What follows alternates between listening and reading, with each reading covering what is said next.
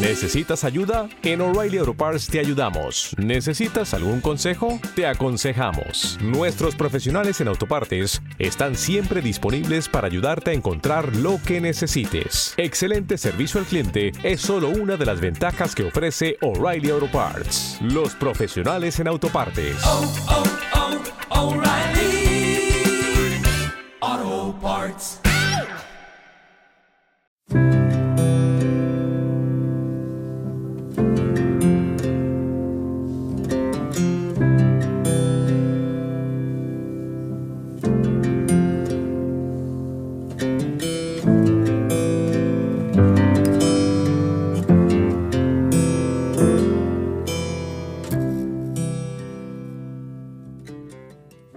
Es interesante ver cómo la vida constantemente nos va ofreciendo distracciones. Da lo mismo la situación en la que estemos o el lugar donde nos encontremos, seamos pobres o ricos, de un país u otro. Siempre vamos a estar expuestos a las pruebas y a las tentaciones. Cada cultura de la tierra te va a presentar las suyas. La verdad es que siempre vamos a tener la tendencia de ir tras nuestros propios deseos. El corazón humano, de hecho, es una máquina de crear deseos e idolatrías. Y ese ha sido el pecado de generación tras generación. Jeremías 2.13 lo dice de la siguiente manera. Porque dos males ha hecho mi pueblo. Me dejaron a mí fuente de agua viva y cavaron para sí cisternas, cisternas rotas que no retienen agua. Si hay un hombre que sabe bien de esto en la Biblia es Salomón. Hay un episodio muy recordado en el que se describe a Salomón orando y pidiendo sabiduría, y la respuesta de Dios no tardaría. Dios se le aparece a Salomón en un sueño y le dice, pide lo que quieras que yo te dé. Y Salomón pidió sabiduría para gobernar a Israel.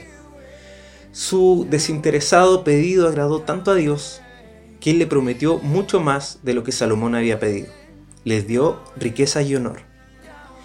Hasta aquí parece un final muy feliz, pero una de las primeras cosas que Salomón hizo después de convertirse en rey fue casarse con la hija del faraón rey de Egipto.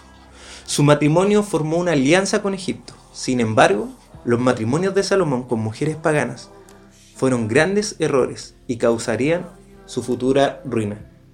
Tal vez tú y yo no hemos formado una, alianza con un pueblo enemigo, pero hemos formado alianzas con la lujuria, la codicia, el amor por el dinero, la autosuficiencia, las relaciones tóxicas, el conocimiento y la arrogancia, y un montón de otras cosas que no glorifican al Padre. En el apogeo de sus días, Salomón reflexiona de la siguiente manera. Alégrate joven en tu juventud y tome placer tu corazón en los días de tu adolescencia y anda en los caminos de tu corazón y en la vista de tus ojos. Pero sabe que sobre todas estas cosas te juzgará Dios. Es decir, puedes querer probarlo todo, lo mismo que hace el mundo, y tal vez estás siendo incitado a esto, pero recuerda que vas a tener que rendirle cuenta a nuestro Señor. Y tus decisiones finalmente siempre traerán consecuencias. El texto continúa diciendo, quita pues de tu corazón el enojo y aparta de tu carne el mal, porque la adolescencia y la juventud son vanidad.